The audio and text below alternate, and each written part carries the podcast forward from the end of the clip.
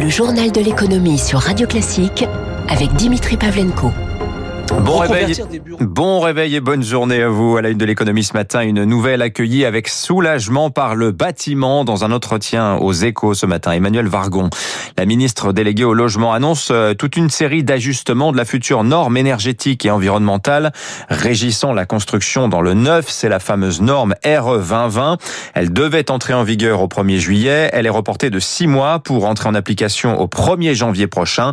Les seuils carbone de chaque matériau vont ainsi être revue. Hein. Les professionnels craignaient notamment pour la filière béton face à l'exigence de construire en 100% bois.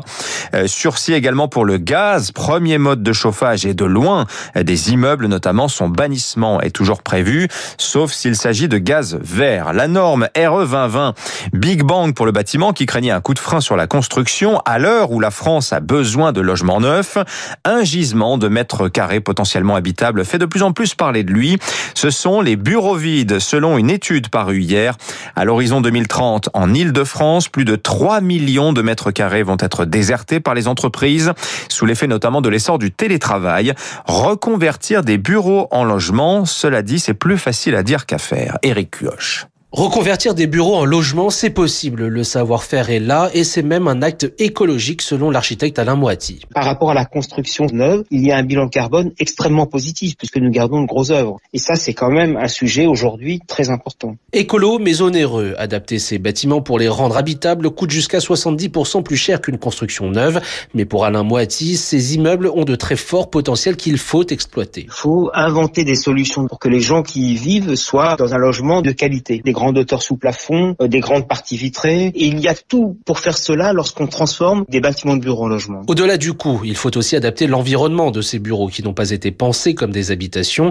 Personne ne veut vivre dans une zone d'activité sans transport. Finalement, seuls 20% de ce parc immobilier pourrait être transformé selon Sébastien Laurin, expert immobilier chez CBRE. Un immeuble de bureau peut avoir des plateaux de bureaux assez profonds où la lumière passe pas forcément sur toute la longueur. C'est compliqué à transformer en immeuble d'habitation. Selon les professionnels du secteur, 300 000 mètres carrés de bureaux sont immédiatement transformables en logements. C'est loin des 500 000 que le gouvernement voulait atteindre pour 2022. 300 000 mètres carrés sur 3 millions, ça fait pas beaucoup, effectivement. L'actualité marquée également par les résultats d'entreprises, hein, c'est la saison. L'on voit que tout le monde n'a pas encaissé le Covid de la même manière. Un belle résilience ainsi de Capgemini, le géant des services informatiques, bénéfice net en hausse l'an dernier de 12% à près d'un milliard d'euros. En revanche, Kering a été sanctionné sévèrement en bourse hier à moins 7% euh, après publication par le géant du luxe d'un chiffre d'affaires en baisse de 17,5% à 13 milliards d'euros, lesté notamment par sa locomotive Gucci. 2020, année difficile aussi pour Clépierre, les centres commerciaux, chiffre d'affaires en baisse de 15%, groupe ADP, les aéroports, moins 54,5% de chiffre d'affaires, et puis BIC aussi, freiné par la fermeture des écoles et le télétravail on utilise moins de stylos et de rasoirs. Vente en recul pour Big de 16,5%. À suivre ce matin aussi euh, de nombreux résultats d'autres sociétés, notamment Atos, Bouygues Télécom et Immobilier, EDF, Orange, Airbus, Carrefour ou encore Air France. Très attendu par les marchés également, ce sera demain. Les résultats annuels de Danone dans la foulée d'un conseil d'administration qui va se tenir aujourd'hui. Euh, en coulisses, euh, dans les coulisses du géant de l'eau et des produits laitiers, une guerre fait rage en ce moment sur l'avenir du PDG du groupe Emmanuel Faber. Bonjour Eric Mauban. Bonjour Dimitri, bonjour à tous. Alors en résumé, deux fonds réclament au minimum la mise sous tutelle d'Emmanuel Faber, mais celui-ci compte aussi des soutiens. La bataille prend une tournure politique.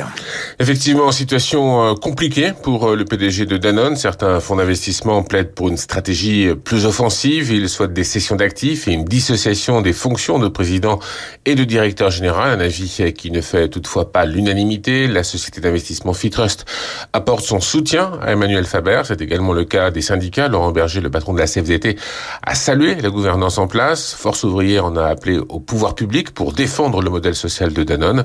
Autre soutien, celui de Pascal Lamy, l'ancien président de l'OMC, est aujourd'hui responsable du comité chargé de veiller au respect des nouveaux engagements du groupe. Reste maintenant à trouver un terrain d'entente pour euh, concilier les considérations de chacun, qu'elles soient économiques, financières ou sociales. Il n'est pas certain que changer l'équipe dirigeante puisse restaurer la la confiance. Au cours des six dernières années, le comité exécutif a changé six fois. Difficile dans ces conditions de consolider une vision à long terme. Éric Mauban. À l'étranger, en Australie, Facebook a bloqué cette nuit l'accès à de nombreux contenus d'actualité en représailles un projet de loi qui entend forcer le réseau social à rémunérer les médias. Le gouvernement australien dénonce une décision brutale. Hein. Plusieurs pages officielles de services de secours, notamment les alertes de feux de brousse ou épidémies, sont indisponibles. Au même moment, Google a annoncé hier un accord financier significatif avec le géant australien des médias News Corp, groupe propriété de Rupert Murdoch. Alors pas de montant dévoilé, mais l'accord est mondial et porte principalement sur le partage des revenus publicitaires. Il va concerner des titres euh, comme le Wall Street Journal ou encore le Times de Londres. Le centre des États-Unis toujours plongé dans une vague de froid polaire avec des températures coincées euh, depuis plusieurs jours entre moins 10 et moins 20 degrés. Les trois quarts des États-Unis ploient sous la neige. Deux millions et demi d'Américains sont toujours privés d'électricité. Le Texas, peu habitué au froid, a interdit les exportations de gaz jusqu'au retour à la normale. Euh, la situation pèse sur le cours du pétrole. Le Brent de mer du Nord a passé cette nuit le cap des 65 dollars le baril. Dans le secteur automobile, beaucoup d'annonces hier également. Après, euh, avec Waymo notamment, la filiale véhicule autonome de Google lance son service de robotaxi à San Francisco. Dans un premier temps uniquement pour ses employés. Euh, dans un environnement nettement plus complexe hein, que le désert plat de Phoenix où les véhicules Waymo sont testés depuis plusieurs années. Les robotaxis vont devoir maintenant affronter les collines, les autoroutes et les rues étroites de San Francisco. Et puis en Allemagne, une lettre piégée a fait hier trois blessés dans un dans un bâtiment du groupe de, du distributeur Lidl. Nouvel incendie volontaire également dans la Drôme d'un local technique d'Orange. C'est le deuxième en deux jours. Les marchés pour finir. Le CAC en repli hier soir de 0,36%, 5765 points. L'épidémie donne des signes de stabilisation, mais le marché a le regard rivé sur la remontée de plus en plus nette des taux d'intérêt obligataires. Le 10 ans américain après avoir franchi la barre des 1,30%, est un peu retombé hier soir autour de 1,28, mais on est au plus haut de, on est au plus haut depuis un an. Idem pour les 10 ans français et allemands, toujours en territoire négatif, certes, moins 0,13% pour le 10 ans français, mais c'est un plus haut depuis août. Une statistique encourageante, cela dit, la consommation aux États-Unis en janvier, plus 5,3%. C'est 5 fois mieux qu'attendu par les analystes. Ça profite au Dow, Jones, plus 0,29%, 31 613 points. Le Nasdaq, moins 0,6%. Le S&P 500 à l'équilibre. Le Bitcoin pour finir, à euh, nouveau plus haut en séance hier, 51 719.